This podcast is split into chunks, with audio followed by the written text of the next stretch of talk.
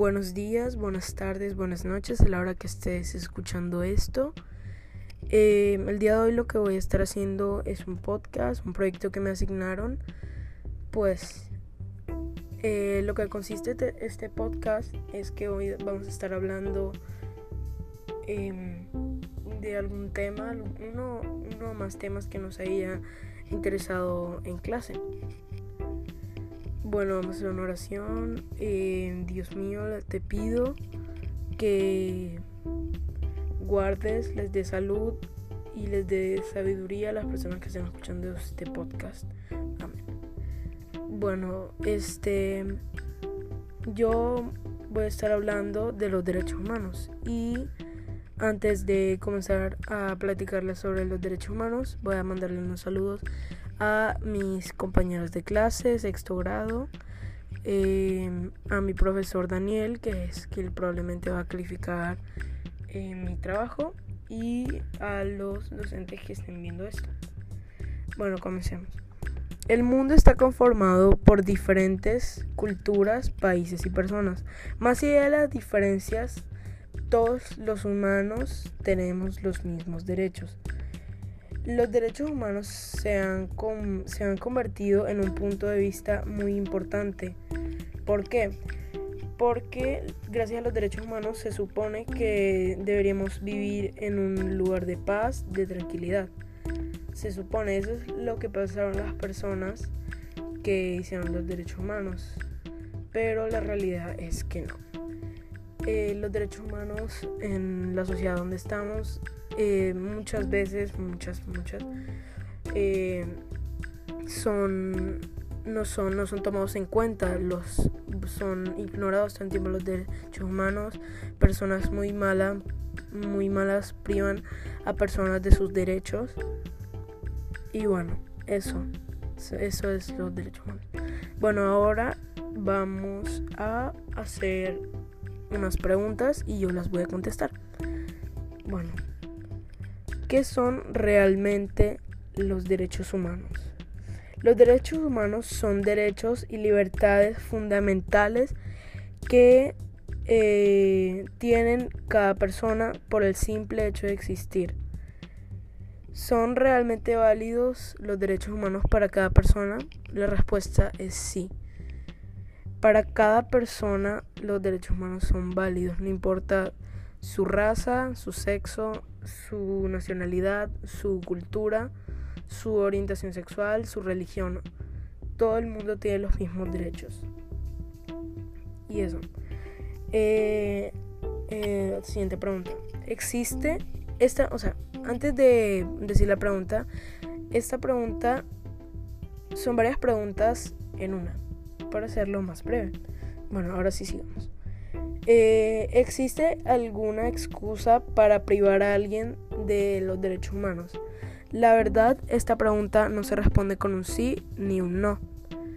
Eh, depende mucho del lugar donde te encuentres.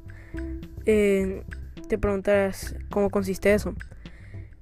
Em, en, algunos, en algunos países, cuando una persona comete un crimen, eh, se le priva su derecho a la libertad, o sea, a la prisión.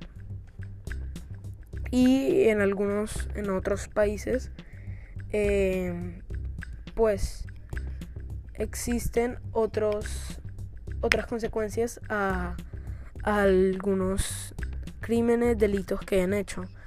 Por ejemplo, en algunos países existe la cadena perpetua, que es eh, o sea, te privan tu, tu, libertad es privada para toda tu vida.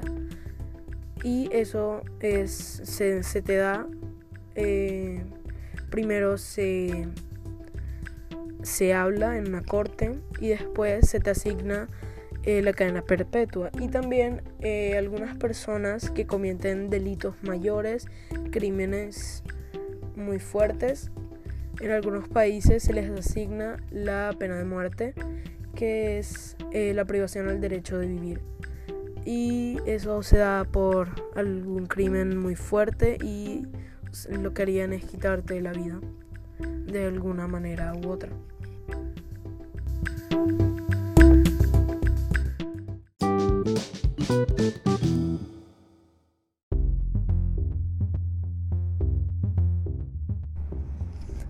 Bueno, ya terminando con el primer tema, que son los derechos humanos, pasamos al segundo. Y eh, les voy a explicar un poco del segundo y por qué escogí este tema del segundo. En la iglesia de español estamos dando eh, em, los géneros literarios. Entonces, yo, como mi género literario es la ciencia ficción, yo escogí pues la ciencia ficción. Entonces, eh, aquí les voy a estar hablando un poco sobre la ciencia ficción, eh, características y al final em, un cuento de ciencia ficción.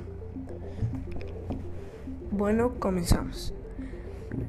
Pertenece a la literatura fantástica. Su, su intención es realizar una proyección futurista a nivel científico y tecnológico, haciendo conjeturas son imágenes que el autor describe a partir de los datos provenientes de la realidad científica. Trata, trata temas que la opinión general considera posible, posibles bajo determinadas circunstancias. Si el lector cree que lo que propone el relato no podría suceder en un futuro, no se trata de ciencia ficción.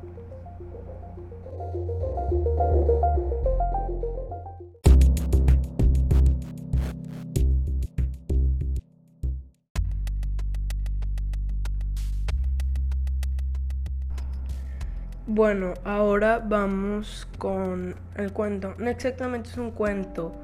Les voy a resumir en 5 minutos, 4 minutos, en una serie de ciencia ficción que es muy, muy divertida, muy buena.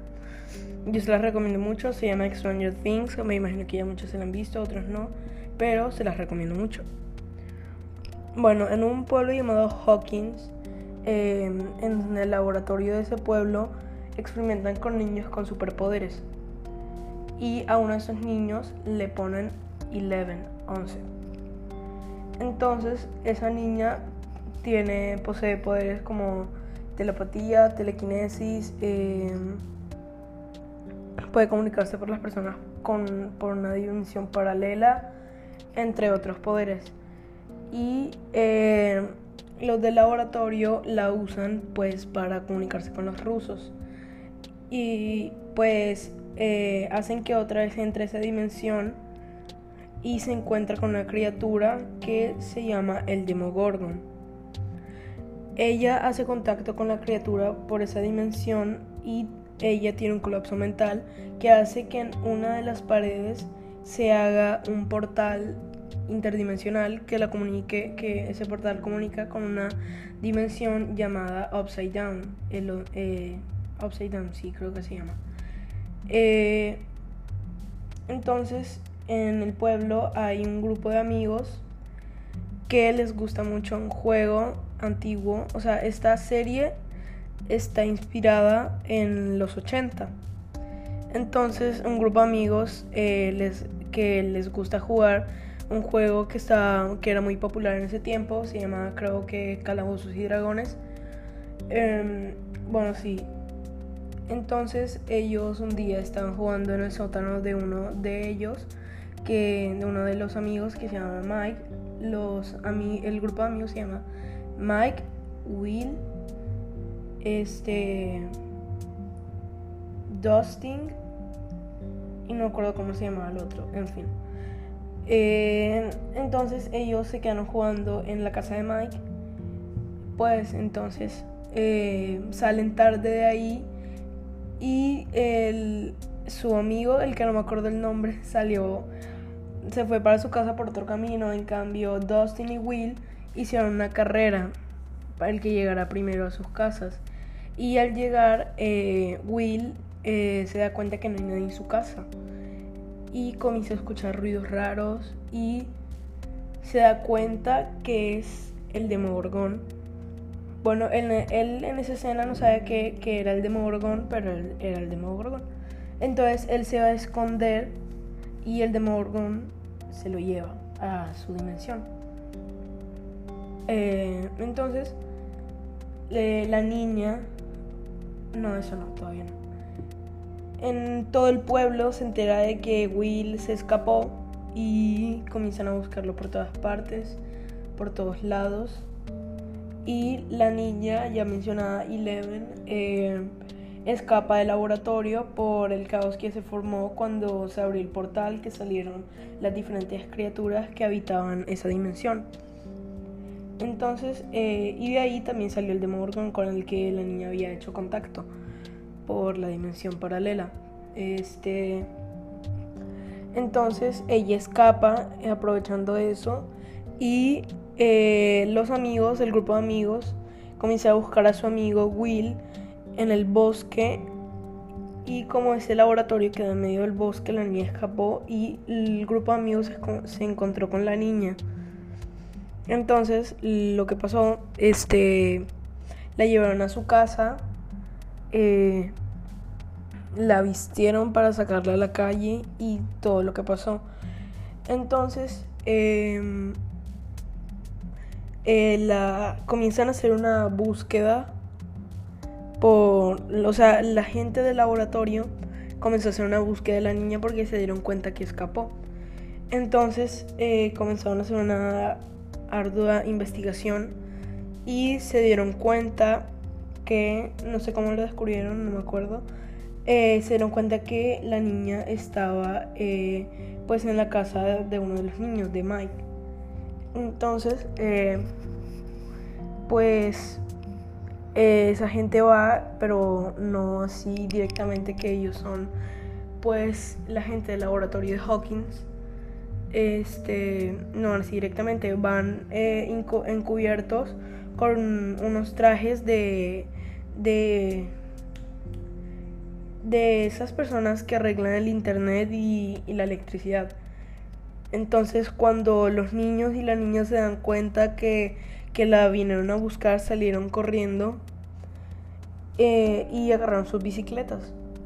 Pues salieron corriendo y eh, se les cruzaron el camino y la niña con sus poderes hizo que la camioneta donde los estaban persiguiendo se derrumbara, se volcara. Y después eh, todo el mundo se dio cuenta, después de algunos sucesos, se dieron cuenta que el niño, el niño estaba atrapada en la dimensión, en la dimensión con la que hizo contacto pues Eleven. Eh, y para ella encontrarlo hizo otra vez contacto con la dimensión y o sea ella además de hacer contacto con diferentes dimensiones ella puede ver lo que hacen algunas personas con solo tocar un objeto que pertenecía a él o que había tenido que ver con esa persona desaparecida entonces ella descubrió que él estaba en la, en la dimensión que ella les había contado, el Upside Down. Y también eh, la hermana de Mike fue a una fiesta. Esto es fuera de lo de que descubrieron a Will, que estaba en otra dimensión. Se descubrieron que... Ajá, eso es lo de Will. Entonces, eh, la hermana de Mike, Nancy y, y su amiga fueron a una fiesta y para no darles más detalles, para que sea más corto, a la amiga de Nancy se quedó sola y la atrapó el Demogorgon porque el Demogorgon se alimenta de carne, de carne y pues busca humanos para alimentarse. Y pues eh, se devoró a, a la amiga de Nancy y pues a Will todavía no le dio devorado porque él pudo escapar de él o sea, lo llevó a su dimensión, pero logró esconderse en esa dimensión y por eso es que no lo devoró. Bueno, pues entonces, eh, de alguna forma, pues Will, la mamá de Will y un policía eh, acuerdan con los dueños del laboratorio acuerdan poder entrar, o sea, pasar por el portal y entrar a esa dimensión a buscar a Will. Y sí, eh, lo encontraron con una cosa extraña en su cuerpo y de ahí pasaron sucesos extraños que, eh, o sea, se, se comunicaba, estaba conectado con la dimensión paralela y hasta ahí se estaría la primera temporada y para no alargarlo tanto solo voy a contar la primera temporada. Entonces así concluyo este podcast. Gracias por escuchar y gracias a todos los que escucharon. Gracias por tomarse el tiempo de escucharme decir esto, hablar sobre estas cosas. Y pues sí, que Dios los bendiga. Adiós.